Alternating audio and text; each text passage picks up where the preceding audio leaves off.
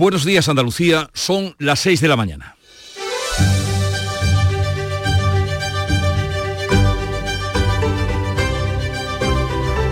Despierta tu mente, descubre la realidad. En Canal Sur Radio, La mañana de Andalucía con Jesús Vigorra. Andalucía va a aprobar hoy el cuarto decreto de sequía dotado con 200 millones de euros para acometer nuevas obras hidráulicas urgentes y ayudas directas al sector agroalimentario más perjudicado. El Consejo de Gobierno también va a dar luz verde al decreto de vivienda turística que habilitará a los ayuntamientos a regular estos pisos en sus municipios con la posibilidad de limitar y prohibir que proliferen en determinadas áreas, una competencia que está ahora en manos de la Junta. En la actualidad hay más de 100.000 pisos turísticos en Andalucía. La reunión del Ejecutivo andaluz se va a celebrar en Cádiz y se ha adelantado a este lunes porque el presidente viaja a Bruselas precisamente para pedir a la Unión Europea fondos extraordinarios para acometer obras hidráulicas contra la sequía. Los transportistas españoles deben saber que los bloqueos de carreteras en Francia van a continuar. El gobierno ha movilizado a 15.000 agentes para controlar el enfado de sus agricultores. Los sindicatos anuncian el bloqueo total y por tiempo indefinido de los accesos a París. Acusan a los agricultores españoles de deslealtad y argumentan que las leyes francesas son más estrictas que las europeas y que los países vecinos como España e Italia que usan productos químicos que están prohibidos en Francia. Pero la realidad, lo que hay debajo de todo esto, es que Francia importa el 40% de las frutas y verduras para abastecerse. Y en la actualidad política siguen los ecos de la concentración de ayer del PP contra la ley de amnistía y las concesiones del gobierno a los independentistas. Y por otra parte, las declaraciones de Pedro Sánchez justificando que incorporar a la gobernabilidad a Jun y a Esquerra Republicana fortalece nuestra democracia. Así empieza la semana en la que se debatirá en el Congreso la ley de amnistía, pero el gran debate en Sevilla y mucho más allá lo ha provocado el cartel de la Semana Santa del pintor Salustiano García, quien por cierto estará con nosotros a partir de las 10 de la mañana.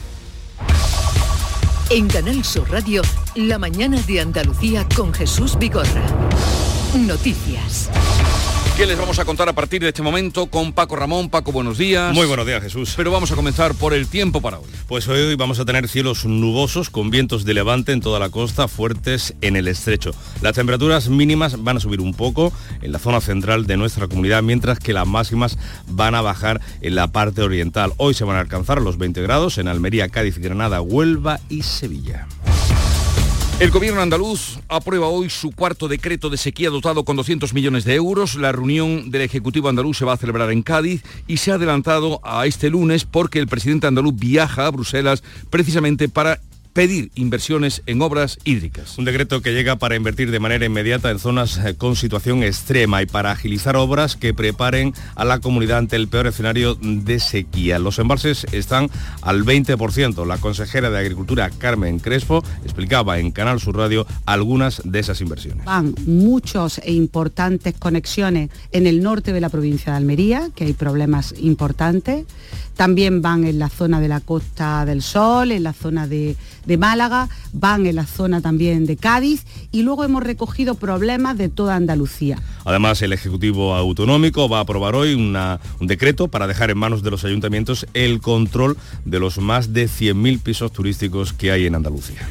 El presidente de la Junta, Juanma Moreno, acude a la capital comunitaria para pedir a la Unión Europea fondos extraordinarios para hacer obras hidráulicas contra la sequía que padecemos. Y este fin de semana, Juanma Moreno ha confirmado que volverá a ser candidato del PP a la Junta de Andalucía en 2026. Lo ha hecho en una entrevista en El Español. El dirigente popular descarta dar el salto a la política nacional y reconoce que en dos legislaturas no va a poder desarrollar todos los grandes proyectos que dice tenía programados o tiene programados para Andalucía, ya que tienen un largo recorrido administrativo. Muchos de los grandes proyectos que yo tengo programados y que teníamos programados no me va a dar tiempo cumplirlos en solo dos legislaturas.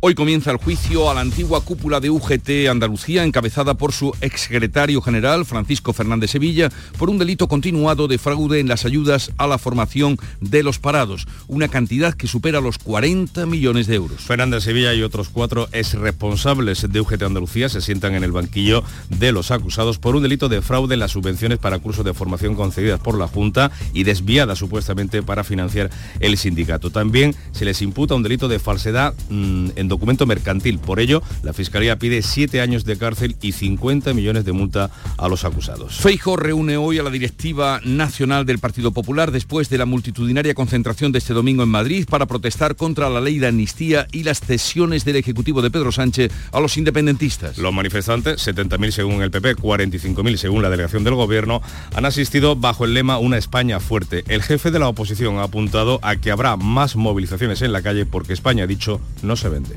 Que España no se va a dejar engañar y que España no se vende. España no se vende y menos en nombre de aquellos que no les interesa España una proposición de ley que se va a votar mañana martes en el Pleno mm, del Congreso y una manifestación a la que han asistido también los expresidentes del Gobierno, José María Aznar y Mariano Rajoy, y la mayoría de los varones territoriales. Por su parte, Pedro Sánchez ha vuelto a defender que la amnistía está dentro de la Constitución y ha anunciado que se va a reunir con Puigdemont y con Junqueras cuando el Congreso haya aprobado la ley que hoy comienza, mañana comienza a debatirse. Hoy lo ha dicho en una entrevista, lo ha dicho en una entrevista este domingo en La Vanguardia, el presidente del Gobierno sostiene que el esfuerzo por normalizar la situación en Cataluña hace que nuestra democracia, dicho, sea más fuerte por incorporar a Junts y Esquerra y reconoce su cambio de posición sobre la amnistía porque ha habido, asegura, una apuesta clara por la convivencia. En un acto consecuente y coherente con este paso trascendente que da la democracia, pues me reuniré con Puigdemont y con, y con Junqueras. Evidentemente he ido cambiando y modulando mi posición porque las circunstancias han cambiado. Sánchez insiste en que desconocía las investigaciones del CNI sobre la operación Cataluña, mientras el partido de Puigdemont ha señalado que su formación no tiene interés en implicarse para nada en la gobernabilidad del Estado, sino en gestionar sus votos para lograr su proyecto, la independencia. Los transportistas españoles deben tener presente hoy que los bloqueos de carreteras en Francia van a continuar y que se extienden a Bélgica. Las dos principales organizaciones agrícolas francesas han hecho un llamamiento para bloquear de nuevo los accesos a la capital, a París, a partir de hoy, a pesar de esas últimas concesiones eh, que ha eh, aprobado el gobierno galo. Para evitarlo, el Ejecutivo ha movilizado a 15.000 agentes. El ministro del Interior francés ha condenado la destrucción de camiones y mercancías por parte de los manifestantes. Y en París, una pareja de activistas ha arrojado dos botes de sopa contra la protección del cristal del cuadro La Gioconda de Leonardo da Vinci en el Museo del Louvre.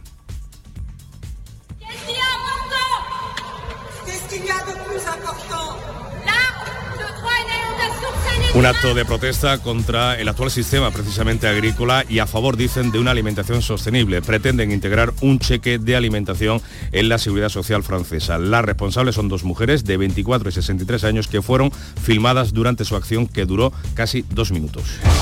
Israel ha vuelto a bombardear esta madrugada la franja de Gaza y la ciudad de Jenin. Sigue aumentando la tensión en Oriente Próximo y Washington se implica cada vez más. Y es que tres militares norteamericanos han muerto en la frontera entre Jordania y Siria Y 35 han resultado heridos en un ataque con un dron que ha reivindicado la milicia pro-iraní Resistencia Islámica en Irak. Son las tres primeras bajas de los soldados norteamericanos. El presidente Joe Biden ha prometido que no se quedarán sin respuesta, mientras en Naciones Unidas ha pedido a los países que mantengan la financiación de la Agencia eh, para los Refugiados Palestinos. 11 países la han suspendido ya, el último ha sido Japón.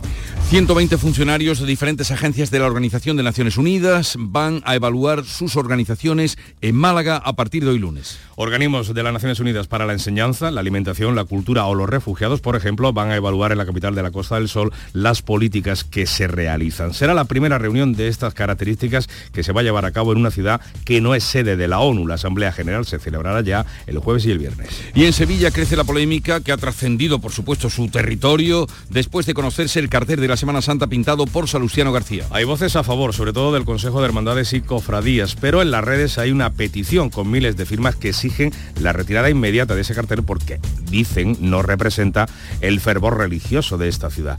El alcalde, el alcalde de Sevilla, José Luis San, lo ha defendido en el llamador de Canal Sur Radio. Un rotundo y valiente Cristo resucitado, resucitado con detalles que cualquier cofrade eh, puede conocer, como el sudario del cachorro o las potencias del amor.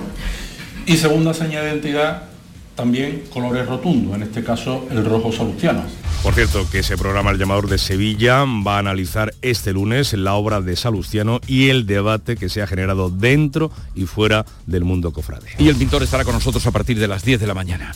En deportes, empates de Cádiz y Sevilla para seguir metidos en la pelea por la permanencia. Getafe y Granada cierran esta noche la jornada, una nueva oportunidad para el conjunto nazarí de engancharse a esa pelea por seguir en primera. Además, y al margen del fútbol, la selección de Francia es la nueva campeona de Europa de balonmano. Se impuso en la final a Dinamarca por 33 a 31. Y vamos ahora a conocer la prensa que refleja la actualidad de este día y que ha, perdón, ha repasado ya y resumido para todos ustedes. Jorge González, Jorge, buenos días. Hola Jesús, ¿qué tal? Buenos días. Pues la manifestación convocada ayer por el Partido Popular en Madrid copa todas las portadas, al menos en cuanto a las imágenes, también en titulares. En el país, por ejemplo, leemos este titular, séptima movilización del PP en la calle contra el Ejecutivo. Fotografía en la que podemos ver eh, a Mariano Rajoy, a Cuca Camarra, a Núñez Feijó y a José María Aznar y detrás a decenas, a cientos de personas. Una foto que de una forma u otra se repite en todas las portadas. También en el país otros asuntos. El gobierno niega a Junts más cambios en la amnistía. Tres soldados de Estados Unidos mueren en Jordania por un ataque con drones. Y la pastilla antitabaco vuelve a las farmacias, dice el país en su portada. Un laboratorio español lanzará en unos meses la versión genérica del tratamiento. Como decimos también este asunto de eh, la manifestación del PP en el mundo, Feijó despliega al PP ante la Unión Europea en la semana de la amnistía. Hay un pie de foto que dice nuevo clamor en la calle y también los mismos protagonistas de la fotografía, pero en este caso también con Díaz Ayuso. También en el mundo, antidisturbios en barajas y ante el descontrol y las peleas entre migrantes y el despegue económico marca los cinco años de cambio en Andalucía. ABC, la edición nacional, una encuesta de GAT3 para ABC titula El PP mantiene la mayoría absoluta en Galicia y el PSOE cae a mínimos históricos. Según esta encuesta, los nacionalistas del BNG recuperan cuatro escaños, mientras que Sumar Podemos y Vox quedarían fuera del Parlamento Autonómico Gallego el próximo 18 de febrero. Fotografía también, como te decía, pues de esa concentración, esa manifestación del PP. La calle resiste y clama contra las amnistías a dos días de que se vote. En la vanguardia, una foto prácticamente eh, igual, casi calcada a la de El Mundo, con Mariano Rajoy, con Cuga Gamarra, con Feijó, con, con Díaz Ayuso y con Aznar. Riesgo de escalada también, este es el titular más destacado de la vanguardia, riesgo de escalada tras un ataque mortal contra Estados Unidos en Jordania, crisis en Oriente Medio. El titular que acompaña la foto de la manifestación, Feijó mantiene el pulso en la calle contra la amnistía. Y terminamos con la razón que aunque lleva el mismo asunto también, digamos, se desmarca en cuanto a lo formal en la foto y se ve en la portada una foto uh, desde arriba tomada con un dron en la que podemos ver, a ver, pues bueno, decenas, cientos, miles de, personas. Uh, en Madrid, eh, amnistía o libertad, dice la razón. El PP hace una demostración de fuerza en la calle en contra de la miseria política, dice el periódico, de los pactos de Sánchez. Y también un titular para el deporte. Sinner ya es uno de los grandes al imponerse en la final del Open de Australia este domingo. Un partido y una remontada auténticamente épica. Vamos ahora con la prensa internacional que ya ha repasado y de ella extrae lo más interesante que debemos saber. Beatriz Almeida, buenos días, Bea. Buenos días. Lo último lo leo en el South China Morning Post. El Tribunal Superior de Hong Kong acaba de ordenar la liquidación del grupo inmobiliario Evergrande. Es la inmobiliaria más endeudada del mundo. Tiene 200.000 empleados y es la prueba de fuego mayor a la que se ha enfrentado el sistema financiero de China en años. Me voy al francés Le Monde. Gerard Darmanin, el ministro de Interior, anuncia que 15.000 policías se movilizarán este lunes. Se les ha pedido moderación por las protestas de los agricultores. El descontento se ha contagiado a Bélgica, así que titula el Hat Last News belga. Cientos de agricultores se dirigen con sus tractores desde Balonia a Bruselas. La Policía Federal ha cerrado la circunvalación interior de la capital del país. Me voy al Washington Post. Biden promete responder a las muertes de tres militares estadounidenses en un ataque atribuido a grupos apoyados por Irán. Eh, ha sucedido en una base americana cerca de donde convergen las fronteras de Siria, Irak y Jordania. Y el Guardian habla de temores de guerra contra Irán. Giorgia Meloni, ya estoy en Italia, ha invitado a los países africanos a una cumbre, quiere apoyar en origen, soluciones en origen a la inmigración. Ayer dio una cena, una treintena de mandatarios africanos, lo leo en la República de Roma, que no tiene muchas esperanzas de que eh, pueda, se pueda eh, concretar nada, pero es un paso, ¿no? Y la agencia de noticias italiana ANSA titula Polémica por el cartel de Semana Santa en Sevilla. Ha desatado tormenta de reacciones y polémica en las redes sociales, desde el tímido comentario de un usuario de totalmente inapropiado hasta mensajes como lo bueno es que también lo pueden usar para la fiesta del orgullo gay. En pocas horas el Cristo se ha convertido en trending topic en España. O sea que ya ha llegado a Italia. El Cristo de Salustiano, eh, que anuncia la Semana Santa de Sevilla y del que hablaremos a lo largo de la mañana y por supuesto a las 10 con su propio autor. Hasta luego, Bea, son las 6.15 minutos de la mañana y la mañana comenzó, como siempre, con Charo Padilla en el Club de los Primeros, pero vamos a poner un poco de música para animar este arranque de lunes con Antoñito Molina, La Aventura.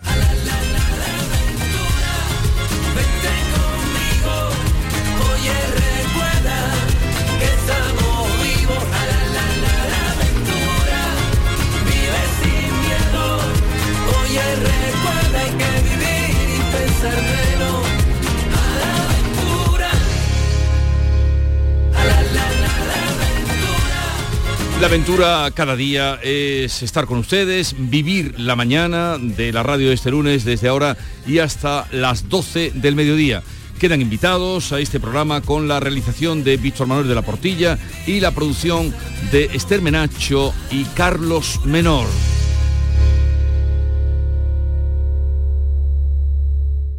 Comienza el año revolucionando tu hogar con Social Energy, la mejor relación calidad-precio del mercado. Si no, te la mejoramos. Descuentos de hasta 3.750 euros y llévate 200 euros en tu batería virtual con Quiero Luz, con seguro todo riesgo incluido los dos primeros años. Pide tu cita al 955 44 11 11 o socialenergy.es. La revolución solar es Social Energy.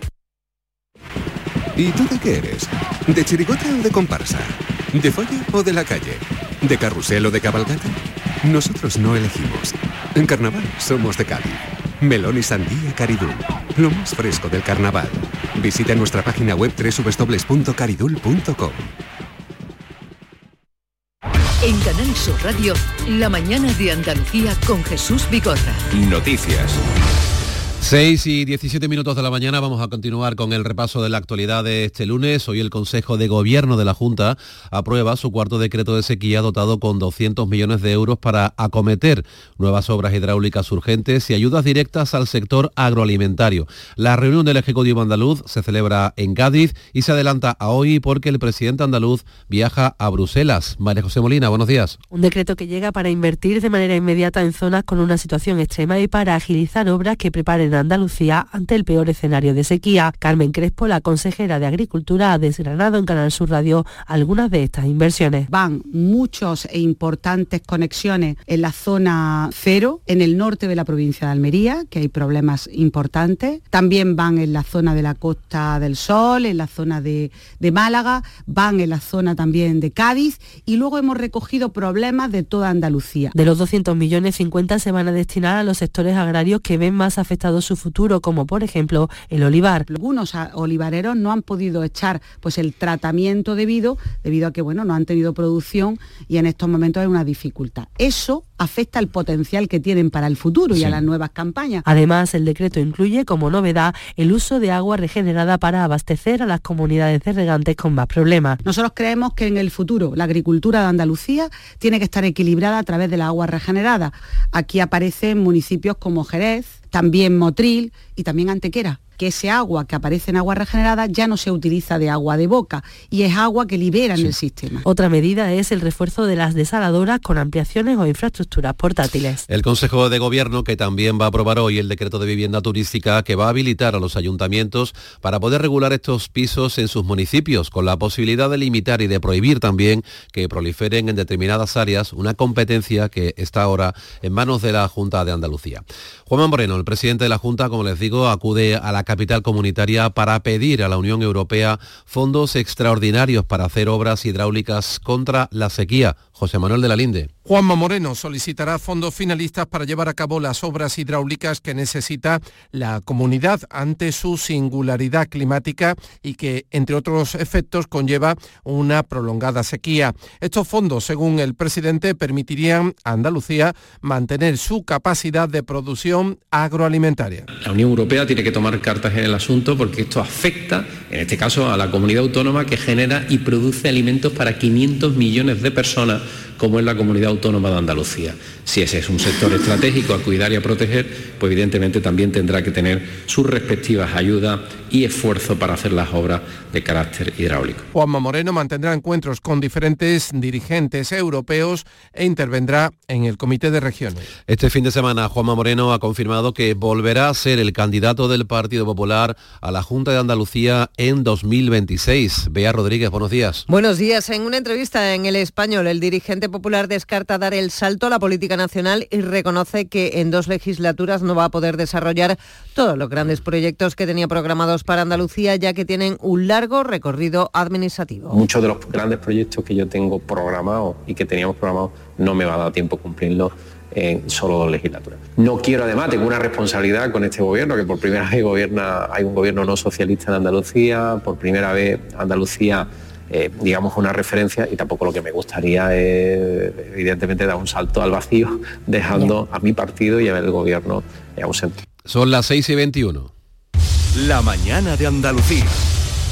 Comienza hoy el juicio a la antigua cúpula de UGT Andalucía, encabezada por su exsecretario general, Francisco Fernández Sevilla, por un delito continuado de fraude en subvenciones con las ayudas que recibieron entre 2009 y 2011 para más de 2.000 cursos de formación o actividades para parados. Se habrían defraudado casi 41 millones de euros en subvenciones. Juan Pereira.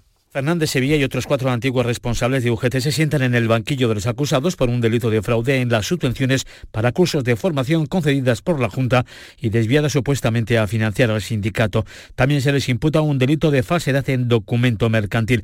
En su auto, el juez instructor relataba que entre 2009 y 2013 los investigados pusieron en marcha procedimientos concertados entre los responsables de UGT Andalucía y determinados proveedores para que de una forma coordinada pudieran facilitar al sindicato una vía de financiación.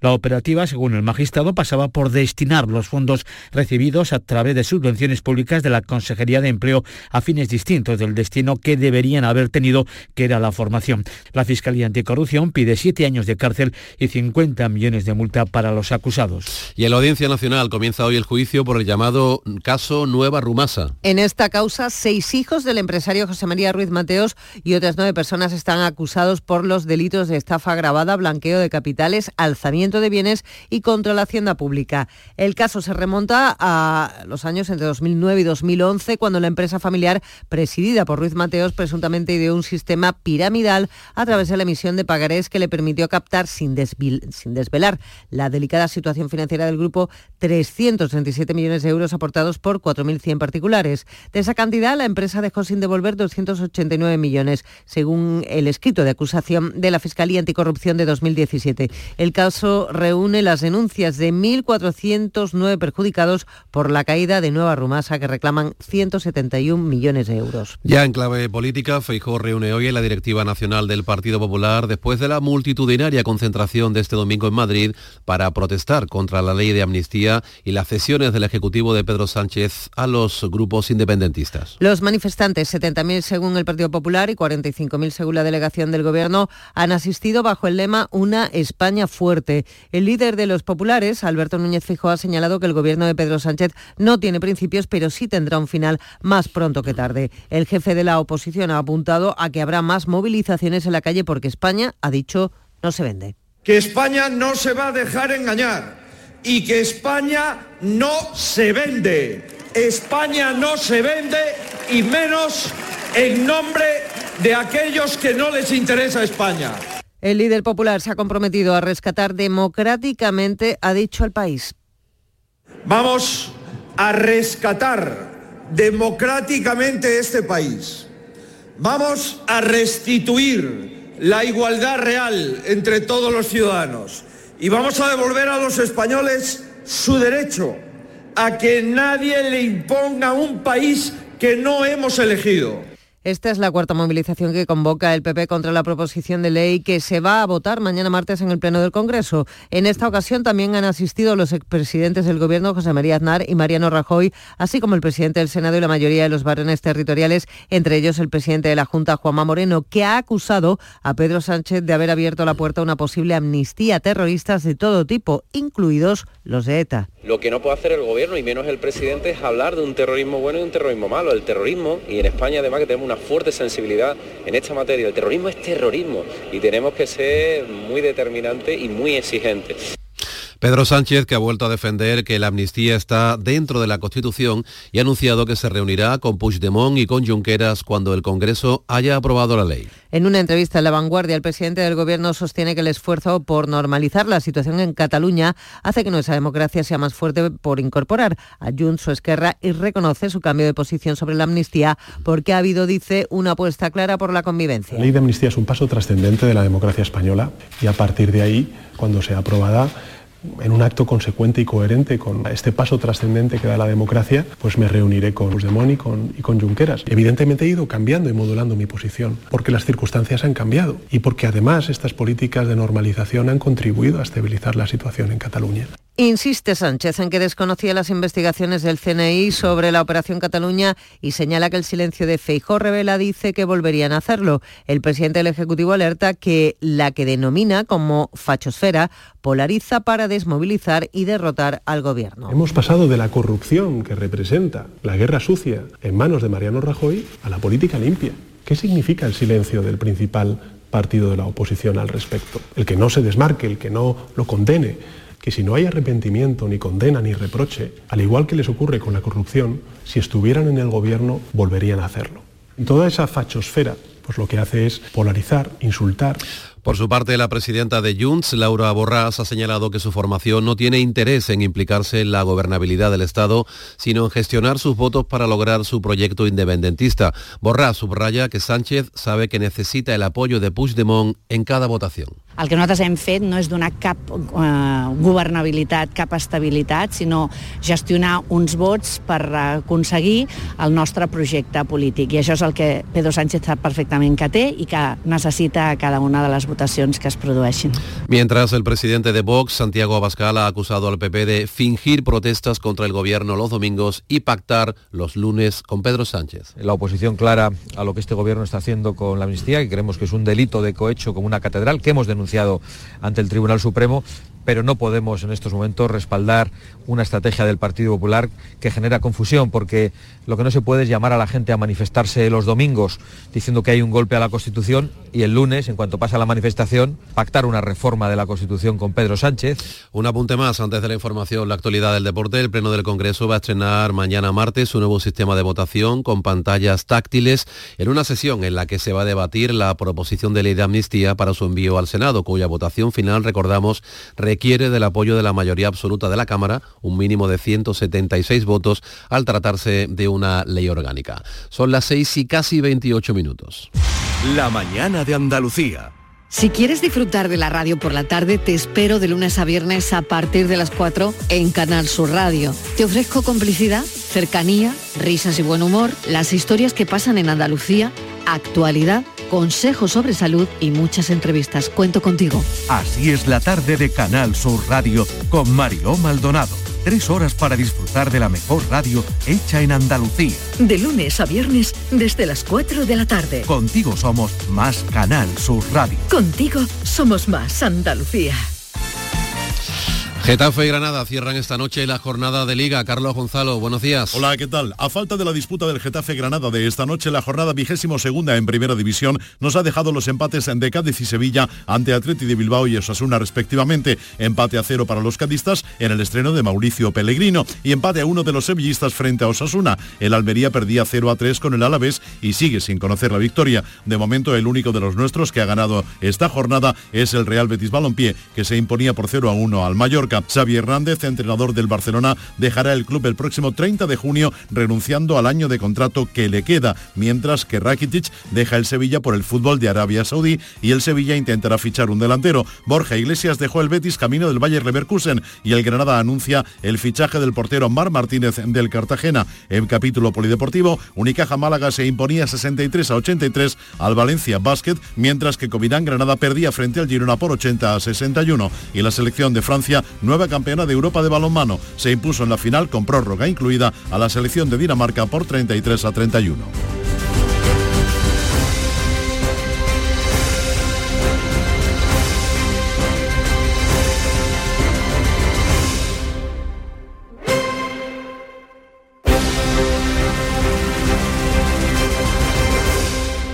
Canal Sur, la radio de Andalucía.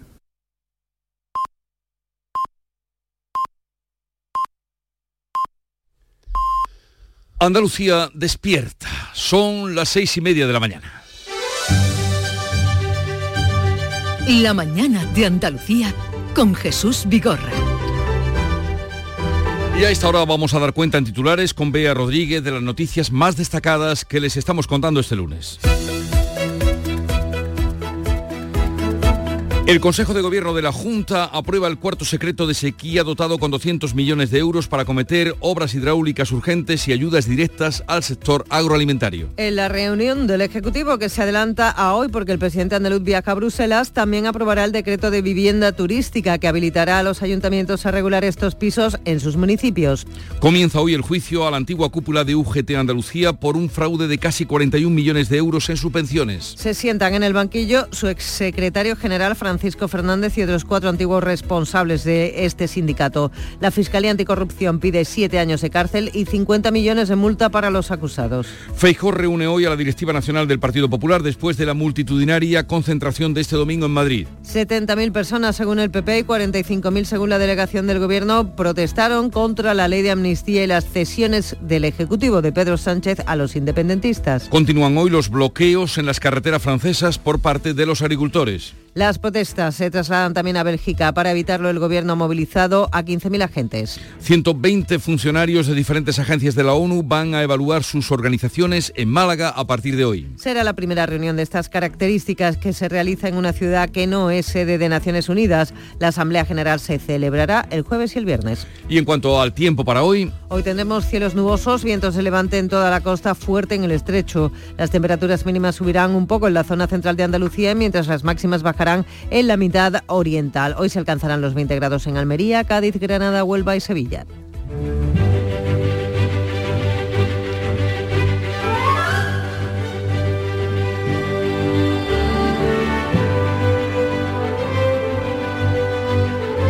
Hoy es San Valero, que fue elegido obispo de Zaragoza y por eso allí es muy venerado tuvo que resistir la persecución de Diocleciano y Massimiano, que eran eran, eran la bicha, eran los dos peores. Llegó a oídos de Daciano, gobernador de la Hispania, que el obispo Valero y su diácono Vicente andaban predicando a cara descubierta la fe cristiana. Mandó detenerlos, conducirlos, cargarlos de cadenas a Valencia, donde residía. No se arredró Valero ante Daciano, pero este, que entendía que darles martirio podría ser mucho peor, podría ser fortalecer su fe, lo dejó. Y vivió en el destierro, pero mm, murió muy longevo, pero lleno de años y de méritos, San Valero sobrevivió. Muy festejado, sí, sí, sí. Muy festejado en Zaragoza. Milagro. Milagro. Eh, tal día como hoy, 29 de enero de 1919, los pilotos militares españoles Sousa y Fanjul sobrevuelan Sevilla en sus respectivos biplanos, consiguiendo mantenerse en el aire durante 30 minutos. Eso en el año 19 fue toda una, una hazaña, una proeza. Y de ahí hasta dónde hemos llegado. Y fue un día como hoy de 1981 cuando Adolfo Suárez, entonces presidente del gobierno, dimitió y también dimitía a la vez del partido Unión de Centro Democrático, la UCD. He llegado al convencimiento de que hoy y en las actuales circunstancias mi marcha es más beneficiosa para España que mi permanencia en la presidencia. Me voy pues sin que nadie me lo haya pedido, desoyendo la petición y las presiones con las que se me ha instado a permanecer en mi puesto y me voy con el convencimiento de que este comportamiento, por poco comprensible que pueda parecer a primera vista, es el que creo que mi patria me exige en este momento. Una manera de hablar, de contar y de decir eh, esa No corrección de Adolfo Suárez. Y la cita que he traído hoy es de un libro extraordinario en el que ando ahí enfrascado, libro para echarle tiempo, eh, que es Los eh, Buddenbrock, no sé si de Thomas Mann, ese libro Los Buddenbrock, cuando tengan ocasión, tengáis, tengan ocasión, le meten mano, eso es literatura de, de calado. Me encontré con esta frase y digo, pues esta va a caer. Atiende con placer tus negocios durante el día, pero emprende solo los que te permitan dormir tranquilo durante la noche. ¿Lo has Sí, pillado? señor, Sentido común. ¿Lo has pillado? Sí, hombre. ya lo sé. Atiende con placer tus negocios durante el día, pero emprende solo los que te permitan dormir tranquilo durante la noche. Eh, El no, Thomas hacer, Mann. el no hacer eso lleva muchos negocios a la ruina. Desde luego, desde luego que sí. Eh, ya saben que las citas que aquí leemos cada mañana en arroba anda con vigor las pueden encontrar y reflexionar y retuitear. Vamos ahora con la segunda entrega de la prensa, en concreto de Andalucía, cabeceras más importantes que ahora damos cuenta de lo que hoy traen. Vamos con la prensa editada aquí en nuestra tierra. Empezamos con el Día de Córdoba. Con este titular, Córdoba prevé recaudar más de 8 millones en multas de tráfico. La eh, recaudación durante el año pasado se quedó en 2,4 millones. O sea, el año pasado no se llegó a los 2 millones y medio y este año se esperan más de 8 millones en multas de tráfico. Va a haber multas, ¿eh? Le han dado la Atención vuelta, sí, a los sí. conductores al cordobeses. Ideal de Almería, el sueldo de los almerienses de los andaluces más bajos y el que menos sube. Y también el vuelo a Sevilla pierde viajeros y suma quejas por las cancelaciones. Estamos ya en Málaga hoy. El condu- un conductor de VTC salva a una joven a la que intentaron violar. Detenidos dos hombres en la capital por este asunto. Ideal de Jaén, el Servicio Andaluz de Salud se apoya en 279 médicos jubilados para reforzar la primaria y los centros hospitalarios. Casi la mitad de estos eh, trabajadores jiennenses, estos pro- profesionales, mantienen la consulta en los centros de salud. Ideal de Granada, la pandemia y la precariedad disparan las bajas por salud mental en el trabajo, crecen un 69% desde el año 2019 y ya cuestan 10 millones de euros al año a las empresas. Estamos con Diario de Cádiz, vamos a destacar eh, el deporte, el fútbol, señales de vida, titula el Diario de Cádiz, con una fotografía del partido ayer, eh, en la que vemos a Rubén Sobrino saltando a la vez que Geray, dos jugadores en el partido ayer, en la pugna por el balón. 0 a 0, el Cádiz mejora en el estreno de Pellegrino, aunque no vence al Athletic. Diario de Sevilla, también eh, por fotografía y titular destacado para el deporte, otro empate, en este caso con un- titular, eh, pues digamos, bastante distinto. Angustia de Sevilla, el equipo de Quique no puede con Osasuna y sigue a un punto del descenso. El Sevilla empató ayer a uno. Y en Huelva Información, una fotografía también bastante llamativa con este titular, una tradición señera. Trigueros vibra de emoción con las llamadas tiradas de San Antonio Abad. Eh, primera, una fotografía en la que vemos eh, bueno, una calle que está ah, completamente atestada de público, de, de personas, en la primera tirada de trigueros que le hizo al patrón San Antonio Abad. Eso es que desde los balcones y Sí, las sí, terrazas sí. lanzan alimentos y cosas de todo tipo y bueno, fíjate cómo está la calle, no se Y los cabe. que van abajo pues cogen ahí lo que de pueden, todo. lo que pueden, porque tiene que estar complicado ahí.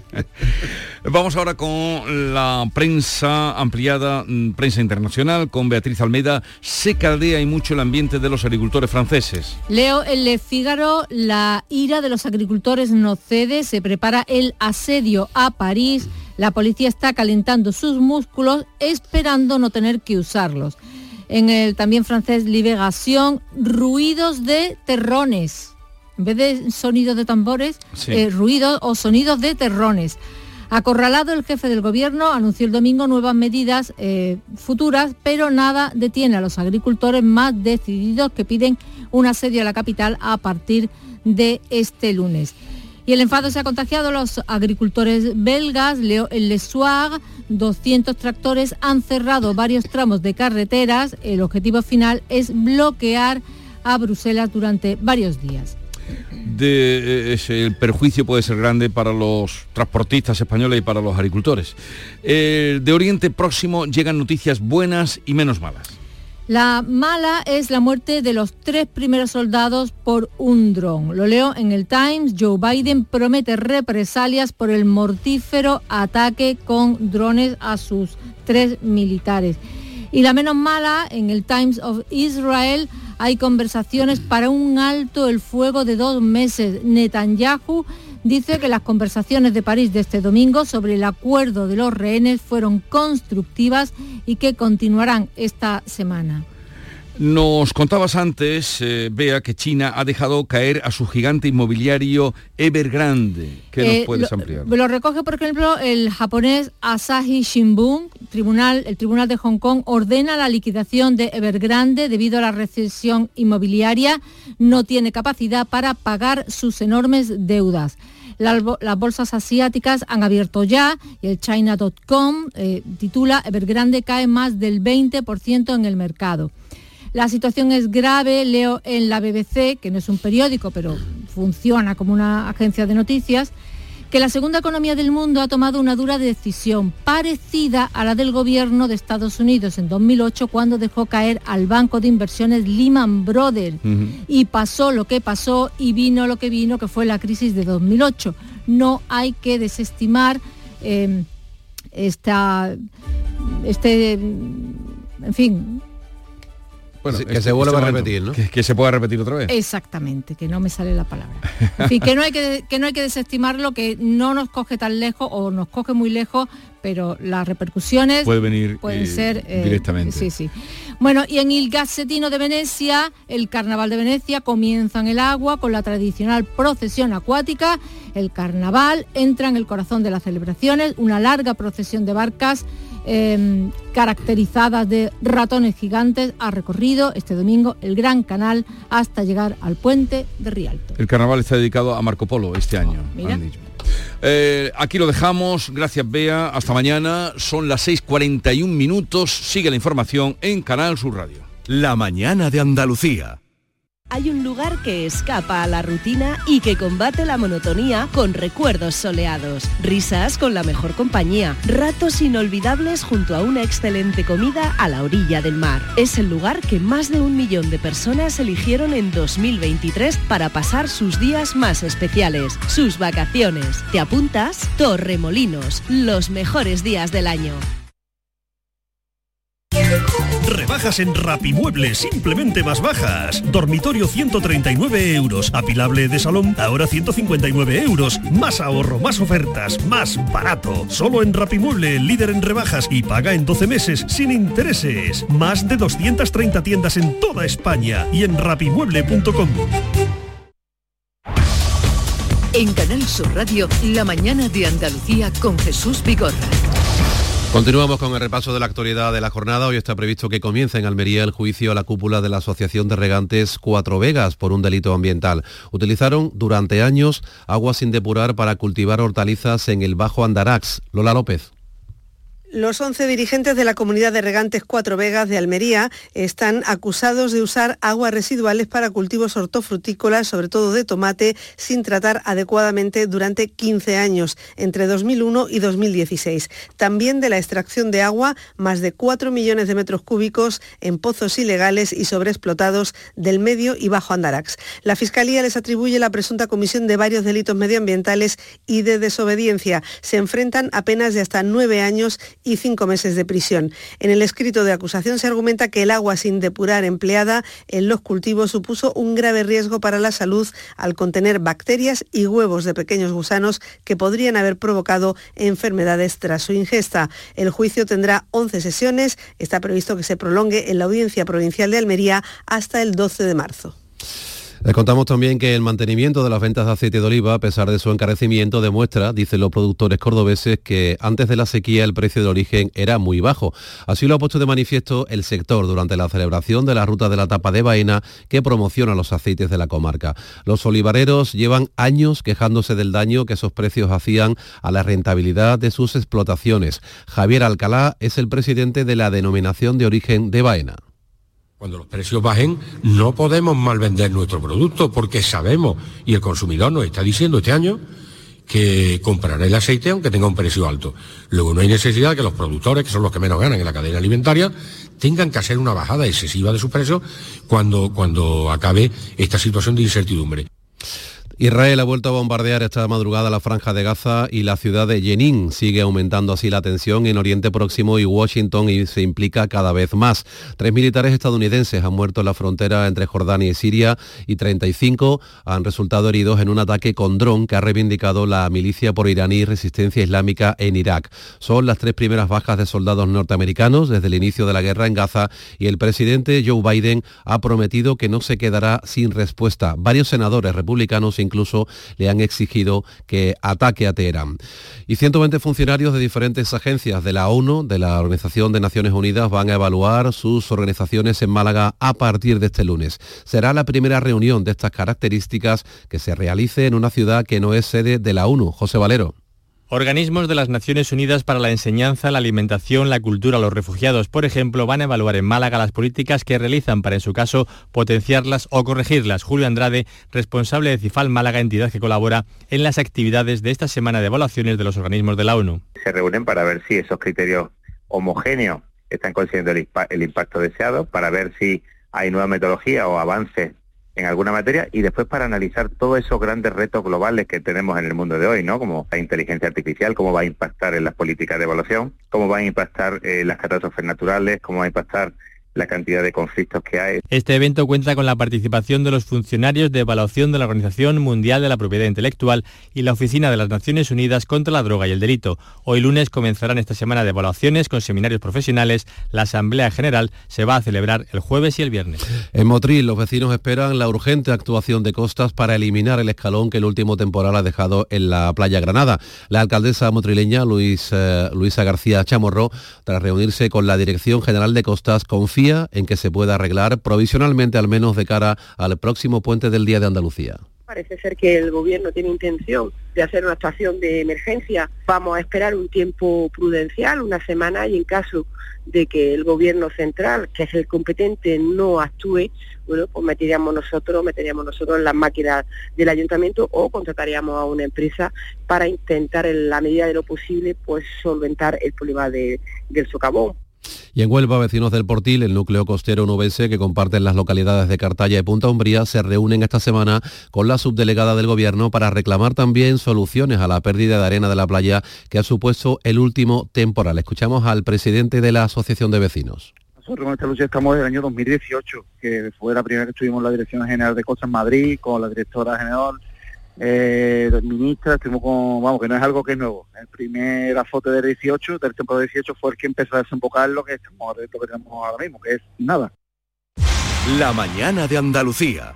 El carnaval de Cádiz está en tu móvil porque con la aplicación móvil de Canal Sur Radio puedes escucharlo estés donde estés, todos los días desde las 8 de la tarde, en directo en el programa Carnaval Sur con Fernando Pérez, Ana Candón y todo su equipo. Además, en nuestra aplicación móvil también tienes todos nuestros podcasts y en ellos encontrarás el ritmo del tangay, el seguimiento diario a la actualidad del Carnaval de Cádiz con Manuel Casal. Y por supuesto, en nuestra aplicación móvil tienes los programas que más te gustan y las emisiones en directo de todos nuestros canales.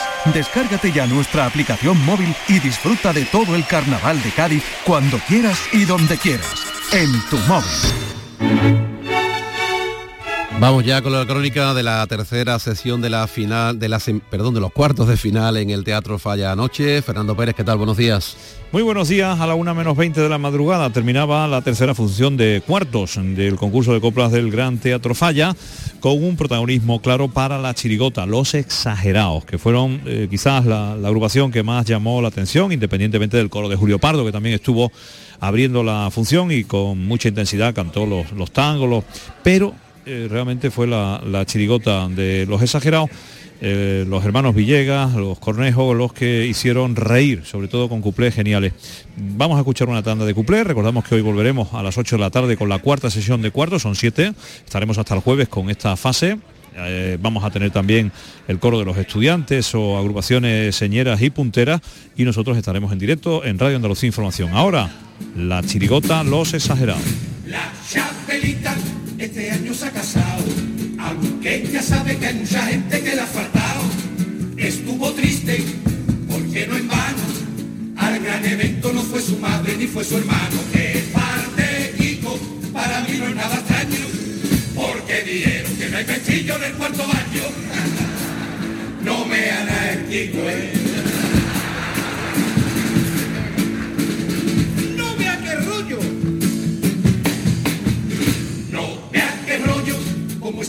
Aparcamiento. Han puesto zona de mil colores, qué aburrimiento. La zona verde para residentes y zona azul que es la que paga toda la gente. También nada, que lo mismo al fin y al cabo. Y los daltónicos aparcan donde les salen nabo. Soy todo daltónico, ¿no?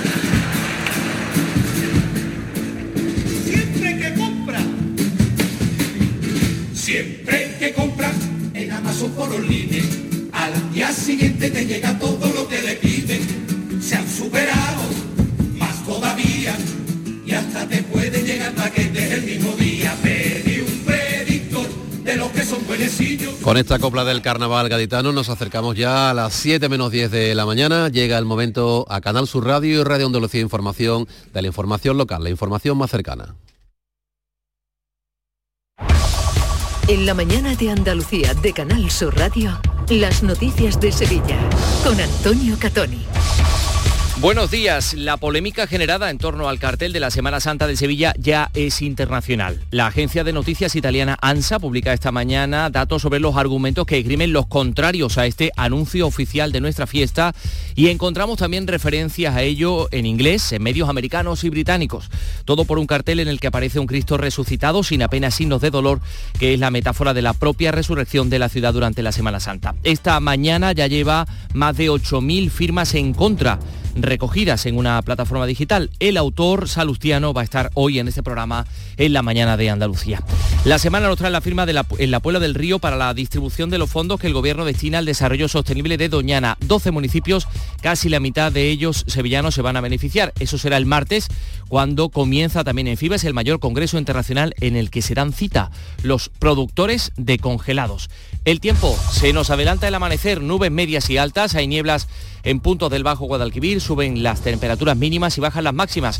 Alcanzaremos 21 de máxima en Écija y Lebrija, 20 en Sevilla y Morón.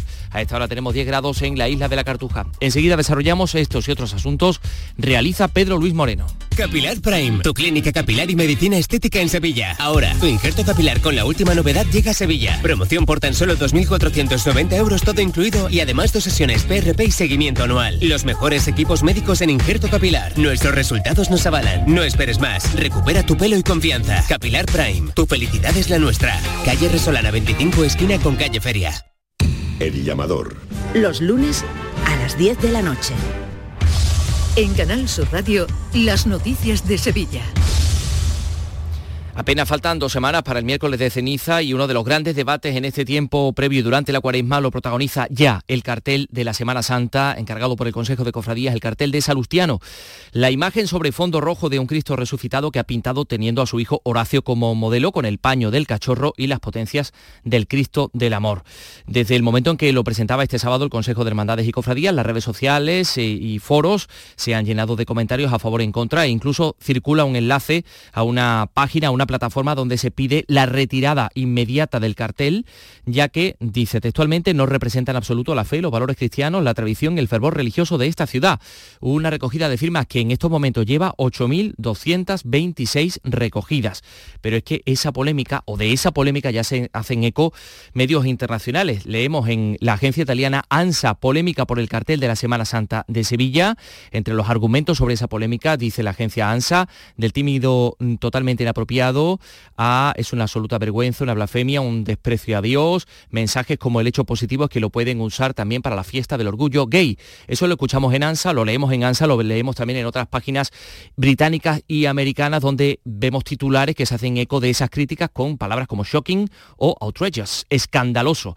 En fin, eh, se presentaba el cartel este sábado. Entre las voces a favor, sin duda, están las, que, las de quienes realizaron el encargo, el Consejo de Cofradías, el presidente Francisco Vélez que ha sabido plasmar con indudable acierto y con mucho, mucho arte un personalísimo cartel que estoy seguro que va a llamar poderosamente la atención tanto por el sello inconfundible que caracteriza toda la producción pictórica de su autor como por la representación que estamos contemplando.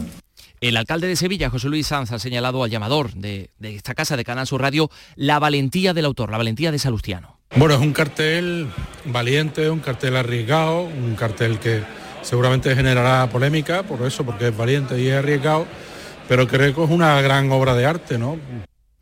y es una apreciación que comparte el portavoz socialista en el ayuntamiento, Antonio Muñoz. Bueno, yo quería destacar que el Consejo lleva años haciendo apuestas decididas por el arte contemporáneo, como hizo con Manolo Cuervo y ahora con Salustiano, que me parecen muy, muy interesantes.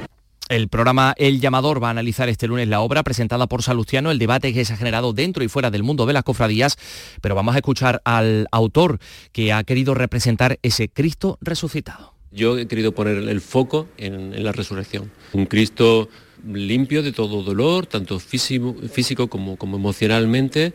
Lo he representado eh, joven, guapo, como, como si eh, se hubiese despojado de, de su piel de hombre y estuviésemos viendo solamente el Dios que hay dentro de él. Bueno, pues Salustiano va a estar en la mañana de Andalucía en este programa y escucharemos también ese debate, noticias en torno a ese debate en el programa llamador de Canal Sur Radio. Son las 6 y 55. 14.000 deportistas han participado este domingo en el medio maratón de Sevilla que ha recorrido las principales avenidas, la isla de la Cartuja y el centro eh, durante el día, entre las 9 de la mañana y el mediodía. Mucho público animando, calles cortadas, récord femenino de la prueba. El primero en llegar ha sido el keniata Bravin Kickprop con un tiempo de 59 minutos 21 segundos. Escuchamos la llegada del ganador de esta media maratón por muy poco. Quiero ver las palmas ardiendo.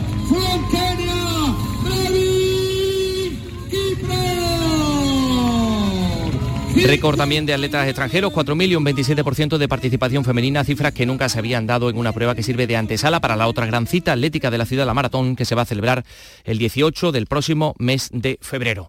Más cosas. ¿Sabes que hemos contratado a una cuidadora para mi madre? La mía también necesitaría una, pero nos dirá que no. Pues la mía no quería y ahora está encantada. Cuideo, especialistas en cuidados a domicilio para personas mayores. En Plaza Villasistos de Sevilla. Contáctanos ahora. Cuideo, cuidados de calidad. Este próximo martes os esperamos en el Auditorio Nissan Cartuja de Sevilla para disfrutar del show del comandante Lara, en vivo y en directo Comenzamos a las 6 de la tarde. Y gracias a este maravilloso público, el show del comandante Lara. Vive una tarde espléndida de alegría, humor e ingenio con el show del comandante Lara. Con la colaboración del auditorio Nissan Cartuja. Las noticias de Sevilla. Canal Sur Radio. La portavoz de Podemos eh, Sevilla y concejal en el Ayuntamiento de, la capital, Susana Hornillo, ha pedido que el alcalde apoye a los colectivos de trabajadores del sector turístico para erradicar la precariedad laboral. Considera que José Luis Sanz aspira a lograr un modelo de calidad, como ha firmado en Fitur, pero que debería firmar un convenio de colaboración con el sindicato de las Kellys eh, Andalucía, de las trabajadoras de las camareras de hotel, para formar y asistirlas ante situaciones de vulneración de sus derechos laborales. Una industria turística que explota y maltrata a sus trabajadores y trabajadoras no es, ni será nunca, ni sostenible, ni de calidad. Y lo que menos merece, desde luego, es ningún tipo de respaldo municipal. Les contamos también que el Servicio de Parques y Jardines del Ayuntamiento de Sevilla tendrá que hacer obras en el compás de la iglesia de San Jacinto para intentar salvar el ficus. El objetivo de esta intervención es dar más espacio a las raíces que ya se están nutriendo como primer paso para una futura recuperación del árbol. Pedro Torrent, técnico de este área. Pero sí que hemos hecho eh, unos trabajos de endoterapia para, para estimular esa falta de esa vía elaborada, inyectando una serie de nutrientes para que el árbol se estimule y bueno, se ha cuidado un poco el entorno del actual parterre, limpiándolo, teniendo un mulch que le permita respirar.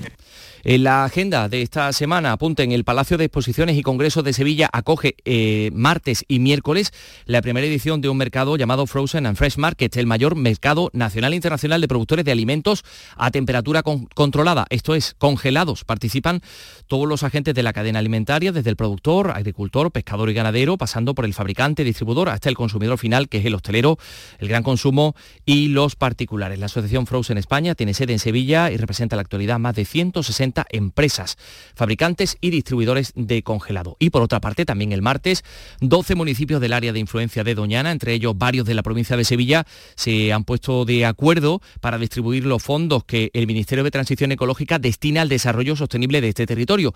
Y como decimos, el martes va a tener lugar una firma en la Puebla del Río. Del total de 350 millones de euros aportados por el Gobierno, hay una subvención de 70 millones que será repartida entre los municipios de la reserva de nuestra provincia.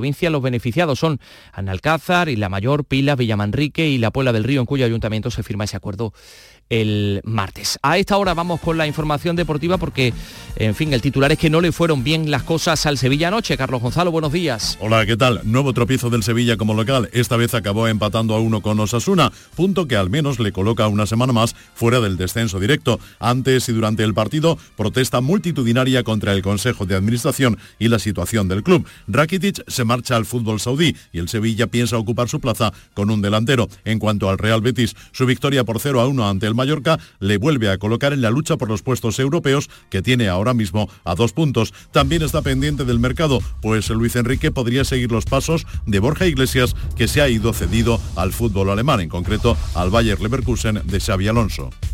Pues eh, a esta hora tenemos 10 grados de temperatura en Sevilla Capital, alcanzaremos una máxima de 20.